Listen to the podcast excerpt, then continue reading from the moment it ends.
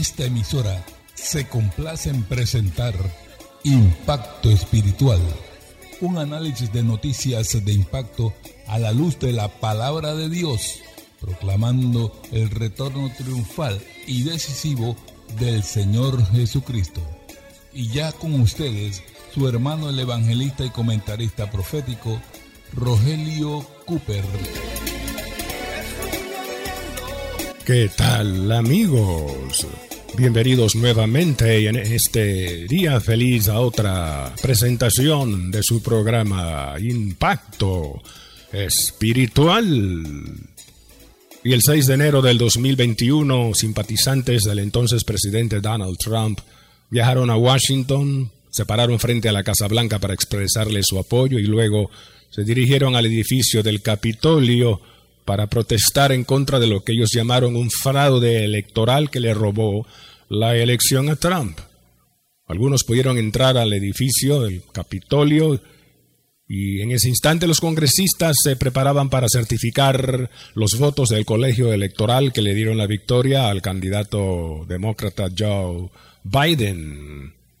De pronto se escuchó una balacera y comenzaron a caer personas cinco muertos por lo menos, casi una hora luego de caos y confusión, hasta que las fuerzas de seguridad pudieron controlar la situación y salieron los intrusos, para luego en un tuit el entonces presidente Donald Trump decir a sus seguidores que regresaran en paz a sus hogares, calificándolos de patriotas y señalando después que los que recurrieron a la violencia no formaban parte de su movimiento, al tiempo que el presidente electo Joe Biden llamó el incidente como la más grave situación y atentado contra la democracia en la historia de los Estados Unidos de América.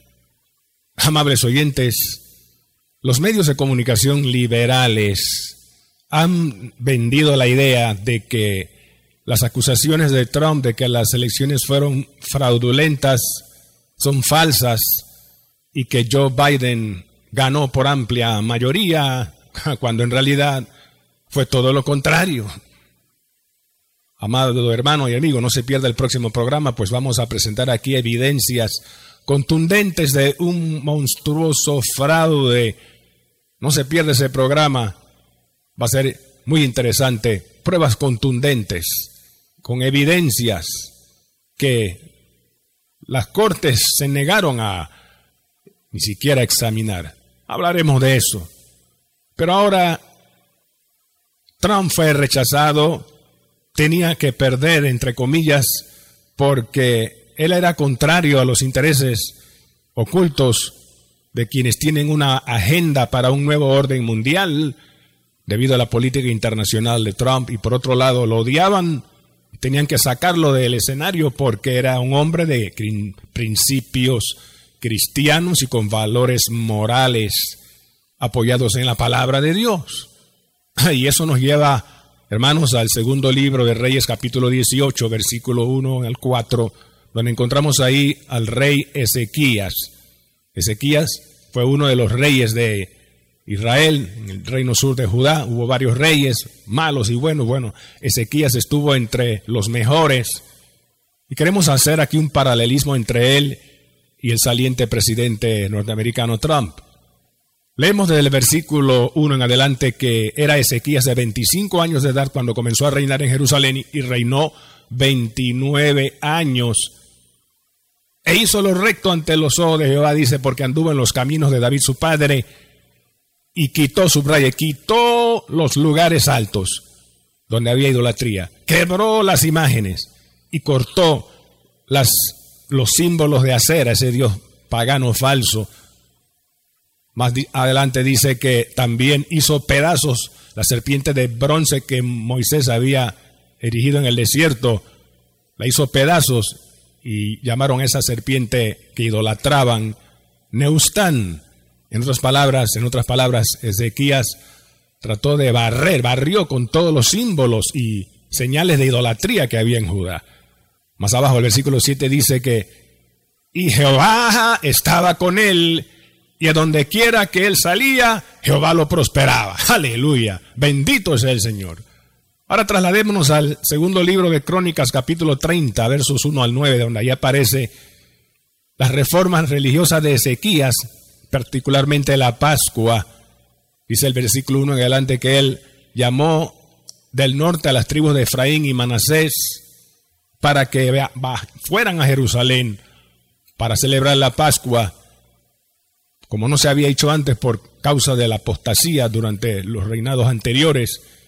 Así que bajaron de Efraín y Manasés, pero Ezequiel les había dicho, volveos a Jehová, Dios de Abraham, de Isaac y de Israel, y él se volverá al remanente que ha quedado de los reyes de Asiria. Más abajo dice que llegaron a Jerusalén y allí quebraron altares, los echaron al torrente de Cedrón entonces los sacerdotes y los levitas que le daban la sangre para el sacrificio celebraron la Pascua en el día 14 en el mes segundo y luego la fiesta de los panes sin levadura por siete días con gran gozo los sacerdotes glorificando a Dios y con instrumento de júbilo. Bendito sea Jesucristo. Una fiesta tremenda donde se sacrificaron corderos. Ezequías tuvo celo por la Pascua con los corderos, según la ley. Y Donald Trump tuvo celo, oiga esto, de los valores morales de la palabra del Cordero en el cual nosotros creemos. Por eso muchos lo odiaban. Pero bendito sea el Señor. Ahora, notemos un paralelismo entre Trump y Ezequías en cuanto a sus predecesores y sus sucesores. Pregunto yo ahora, ¿quién fue el predecesor de Ezequías? Bueno, Segundo el libro de Reyes, capítulo 16, verso 1 al 4, fue el rey Acaz. De Acaz se dice que no hizo lo recto ante los ojos de Jehová, no, sino que anduvo conforme a los caminos de los reyes de Israel, es decir, los idólatras, pues pasó a su hijo por fuego, según las abominaciones de las naciones que Jehová había echado delante de los hijos de Israel. abominaciones. Y pregunto, ¿quién fue el predecesor de Donald Trump. Bueno, el presidente Barack Obama, que también hizo cosas según las abominaciones de las naciones, cosas abominables al Señor, entre ellas invitar a grupos y líderes homosexuales a la Casa Blanca.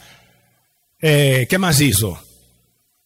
Urgió al Congreso a aprobar una ley que legalizara, por perdónle la redundancia, el matrimonio de hombres con hombres. ¡Qué barbaridad! Y si eso, como si eso no fuera poco, pintó la Casa Blanca con los colores de los grupos LGTB, lesbian, gays, transsexual and bisexual. Todo eso hizo Obama. ¡Qué abominación! Oh, mi alma te alaba, Señor. Ahora, ¿qué hizo el sucesor de el presidente Trump. Pero antes veamos quién fue el sucesor de Ezequías, el rey. Bueno, fue el rey Manasés. Si vamos a el segundo libro de Reyes, capítulo 21, 1 al 4, ahí encontramos que de Manasés se dice, sucesor de Ezequías, que hizo lo malo ante los ojos de Jehová, porque no anduvo en los caminos de David su padre, sino que se corrompió. Dice que levantó altares a Baal, pero antes de eso dice, escuche, subraye, que se volvió a edificar los lugares altos que Ezequías su padre había derribado, los volvió a edificar y además de eso levantó altar a Baal e hizo una imagen de acera, ese dios falso. Pero subraye dice que Manasés volvió a edificar los lugares que Ezequías había derribado. ¿Y qué hizo Joe Biden cuando subió a la presidencia? Lo mismo. Volvió a edificar cosas que Trump había derribado, porque cuando Trump subió, quitó los símbolos de los homosexuales de la página web de la Casa Blanca. Trump también quitó los fondos que apoyaban fundaciones y grupos afines a los homosexuales de Estados Unidos y además de eso Trump quitó los fondos asignados para programas de clínicas de aborto. Bendito sea el Señor. Ahora Joe Biden cuando sube, ¿qué hace? Quita, va a quitar todo eso. Es más, cuando subió a la presidencia el 20 de enero del 2021, si, no, sign en inglés, firmó 12 órdenes ejecutivas para echar para atrás muchas cosas que Trump habría hecho. ¿Qué le parece? Hermanos, tiempos tremendos estamos viviendo. Recordemos y tengamos presente que Joe Biden es el segundo presidente católico en la historia de los Estados Unidos de América. El primer presidente católico en la década de los años 60, en el pasado siglo XX, fue John F. Kennedy. ¿Y qué hizo Kennedy? Urgió al Congreso a sacar, eliminar la Biblia de los colegios oficiales primarios y secundarios en Estados Unidos de América. Craso error. De ahí vino el gran desastre y el escalabro moral de esa gran nación. Ahora, Biden como católico fiel que es, va a seguir los lineamientos de su jefe religioso allá en Roma, porque Juan, el Papa Francisco el año pasado decretó y en un documental dijo que los homosexuales deben casarse y tener la protección legal. ¡Qué barbaridad! Y Joe Biden va a ir por esa misma línea. Amados, ¿a dónde iremos si las cosas siguen así? Ah, con este nuevo presidente en la Casa Blanca liberal y de posturas antibíblicas. Va a ser un basurero, un estercolero moral en los próximos cuatro años. Que estar orando, hermano, clamando la sangre de Cristo sobre esa nación, los cristianos allá también clamando. ¿Entiende usted ahora, hermano, por qué los simpatizantes de Trump tuvieron que viajar a Washington a manifestarse en contra de lo que venía, lo que se veía que venía? Mire, Gordon Hoare, un cristiano de la iglesia bautista de Antillas en Carolina del Norte, alquiló un automóvil y viajó con su esposa a Washington, él con una bandera de los Estados Unidos y su esposa con una bandera cristiana. Y Gordon Hoare dijo que Donald Trump posiblemente sería el último presidente genuinamente cristiano en los Estados Unidos. Por otro lado, Abigail Spalding, una cristiana de otra iglesia allá en el sur, en Carolina del Sur, viajó con amigas de su iglesia a Washington y cuando llegó a la manifestación frente al Capitolio con lágrimas en los ojos dijo, yo estoy preocupada por lo que serán mis hijos bajo la administración de Joe Biden. Hmm. Por otro lado, Lindsay French, una cristiana de una iglesia evangélica en Texas, quien también viajó a la manifestación, dijo que ella fue porque recibió, según ella, una revelación donde vio una zarza ardiendo y entendió que era una señal de Dios para que asistiera además de que su pastor en la congregación urgió a los hermanos a ir para que protestaran contra el fraude.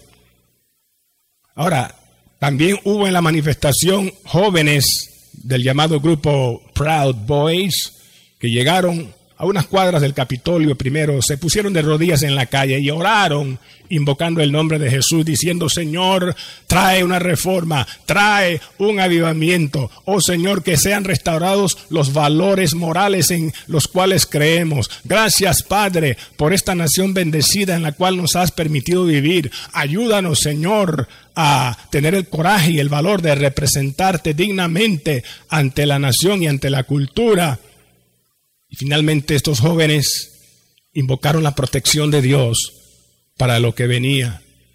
y lo que vino después no fue exactamente lo que esperaba al menos Trump, lo que se dio allá dentro del Capitolio. Creemos, hermanos, que la medida de llamar a sus simpatizantes a protestar fue buena, pero quizás no la más prudente porque lo que sucedió en realidad fue que infiltrados, enemigos, infiltrados, entraron al edificio del Capitolio y comenzaron a disparar. Y claro, al final del día, la idea era hacer ver a Trump como el responsable de la insurrección de todo lo que sucedió allá adentro. Pero hubo infiltrados para dañar una manifestación originalmente planeada para solamente orar y protestar. Bendito sea el Señor. Pero bueno, hermano, las armas de nuestra milicia son carnales, no son, no son carnales, no, son espirituales, poderosas en Dios, hay que orar. Pero la marcha en sí, al proponerla Trump, de pronto fue una imprudencia, a no tener la malicia de que infiltrados se iban a, meter allí para dañarlo todo. Oh, mi alma te alaba, Padre. Oh, gloria sea el Cordero. Eso no se recuerda a Ezequías, el rey, quien al final de su reinado también cometió una imprudencia. Como lo podemos leer en el segundo libro de Reyes, capítulo 20, versos 12 al 19, dice ahí que Merodac, rey de Babilonia, había enviado mensajeros a Ezequías después que se enteraron que el Señor lo sanó de una enfermedad, prolongándole los, años unos 15 más. Cuando llegaron a, donde el rey Ezequías, este les mostró todos sus tesoros en su casa, sus armas, todas las riquezas del país, una especie de ostentación. Y eso provocó que el Señor enviara al profeta Isaías a Ezequías y le dijo, oye palabra de Jehová. Y la profecía que Isaías le dio a Ezequías tenía que ver con el futuro de su casa y algo que afectaría también el futuro de sus hijos, pero nada que afectara a Ezequías durante su reinado al terminar sus años allí. Por lo cual Ezequías en el versículo 19 dijo, la palabra de Jehová es buena y habrá al menos paz y seguridad en mis días. Y eso, hermanos míos, paz y seguridad en los días de Ezequiel, lo mismo que hubo en los días en que por cuatro años Trump estuvo en la Casa Blanca. Hubo paz. Observe, no le ha llamado la atención. Durante sus cuatro años en el gobierno no hubo guerra en Estados Unidos. Hubo paz en el mundo. Estados Unidos no se involucró en ninguna guerra. Hubo paz en el Oriente Medio los enemigos de Israel, los árabes radicales, no atacaron a Israel, hubo paz. Bendito sea Jehová, alabado sea Jesús, el príncipe de paz, alabado sea Jehová. Oh, gloria a Dios, hermanos míos. Pero con Joe Biden, ¿qué va a suceder? Él no va a apoyar a Israel como lo ha hecho el presidente o lo hizo Trump en su momento, no. Es más, Biden está a favor de la creación de un Estado palestino árabe dentro de las fronteras de Israel, lo cual es totalmente inaceptable para Israel. Así es que hermanos, el futuro se vislumbra interesante. La pregunta es, ¿por qué Dios, con todas las virtudes de Trump, no permitió que ganara y permitió, permitió, su rayo que el fraude le quitara la victoria electoral? ¿Por qué lo habrá permitido el Señor? Si convenía desde el punto de vista moral y bíblico que él siguiera siendo el presidente en la Casa Blanca, bueno amigos y hermanos, no, no tengo todas las respuestas, pero Jeremías capítulo 1, verso 12 puede darnos una pista, mis amados. Ahí Dios le dijo al profeta, bien has visto, porque aquí yo apresuro mi palabra para ponerla por obra. Yo apresuro mi palabra para ponerla por obra, dice el Señor. En otras palabras, hermanos, Dios va a apresurarlo todo, va a apresurar el cumplimiento de su palabra. El tiempo está ya cerca, Cristo está a las puertas, Cristo está a las puertas, Cristo ya viene. Dios va a apresurar las cosas para que sean derramados sus juicios terribles sobre esta humanidad impía y pecadora que le ha dado las espaldas al que dio su vida en el Calvario y cada día le ignora más. Oh, Cristo vive y Cristo viene. Pronto viene, gloria sea su nombre. Yo apresuro mi palabra, dice el Señor, para ponerla por obra. Yo apresuro mi palabra. La palabra que está en Apocalipsis 3:10 dice, por cuanto has guardado la palabra de mi paciencia, yo también te guardaré de la hora de la prueba para probar al mundo entero. Yo también te guardaré de la hora de la prueba que vendrá para probar al mundo entero, dice el Señor. Mire cómo el mundo entero, hermano mío, está afectado gravemente por la pandemia del COVID-19. El mundo entero afectado.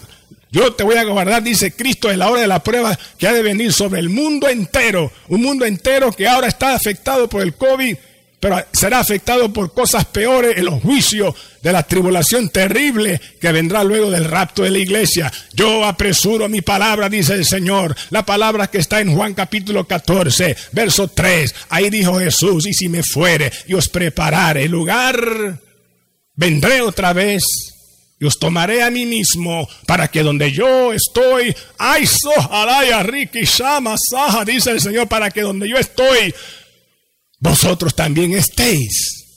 Eso va a suceder pronto. Aleluya.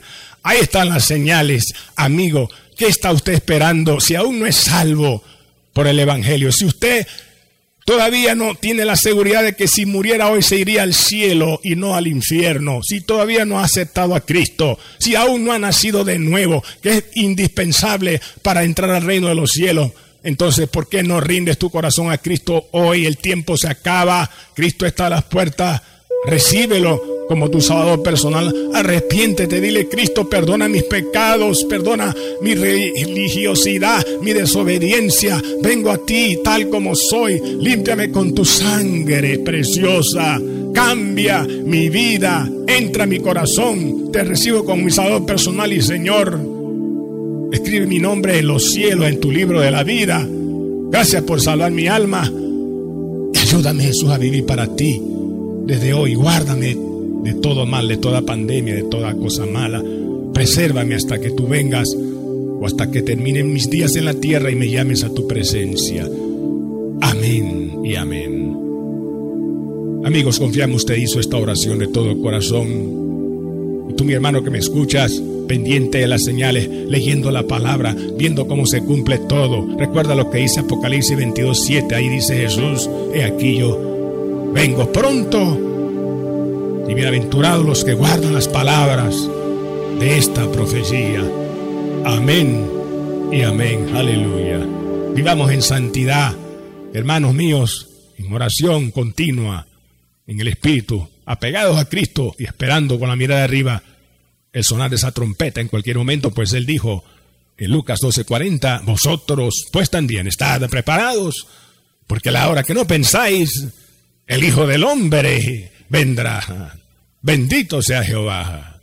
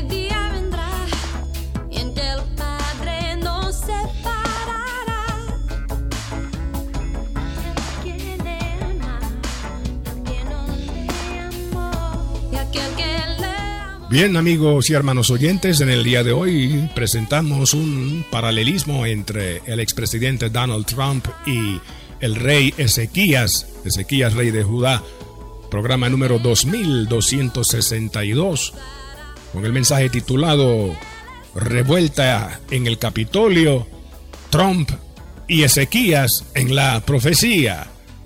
Hermanos, si este mensaje le impactó y quiere escucharlo de nuevo, hoy mismo le podremos enviar el audio totalmente gratis. Si nos mandas una nota de voz a nuestro WhatsApp, toma lápiz y papel, anota.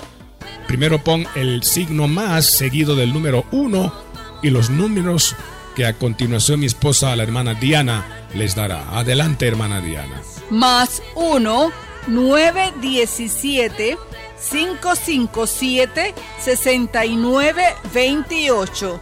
Repetimos, más 1 917 557 6928. Oh, así es, hermano mío. Comparte este importante mensaje hoy a todos tus contactos por WhatsApp. Hermano, son días finales, tiempos de engaño y maldad, en donde debemos brillar con la luz del Evangelio mientras Dios nos dé la oportunidad. No sabemos hasta cuándo la puerta de la gracia estará abierta. Pronto se va a cerrar. Ayúdanos a seguir proclamando este mensaje con tus ofrendas vitales para asegurar la continuación del programa en esta estación radial a través de la cual usted nos escucha. Lápiz y papel otra vez, por favor, anota el número de la cuenta bancaria de impacto espiritual, cuenta de ahorros número 04 18 01 00 27 96-8, repito, 04 18 01 00 27 96 8, cuenta de ahorros a nombre de Impacto Espiritual Banco General. De antemano, gracias, mil gracias. El Señor le bendiga y no fallará en multiplicárselo, hermano, en bendiciones, ahora y sobre todo cuando Él venga, la recompensa Visita nuestra página en la internet a la www.impactoespiritual.net y al solicitar el mensaje de hoy a nuestro WhatsApp, recuerde el título, Revuelta en el Capitolio, Trump y Ezequías en la profecía. Hermano, si usted tiene alguna inquietud y desea comunicarse personalmente con nosotros, llama al número que a continuación mi esposa Diana les dará. También puede llamarnos al 277-5352. Repetimos, 277-5352. Será para nosotros un placer ministrarle y orar por sus necesidades. A nombre del hermano Cooper, su comentarista profético, nos despedimos hasta la próxima semana en esta misma estación y hora cuando presentaremos otro impacto espiritual. Un mensaje diferente anunciando la segunda venida del Hijo del Hombre.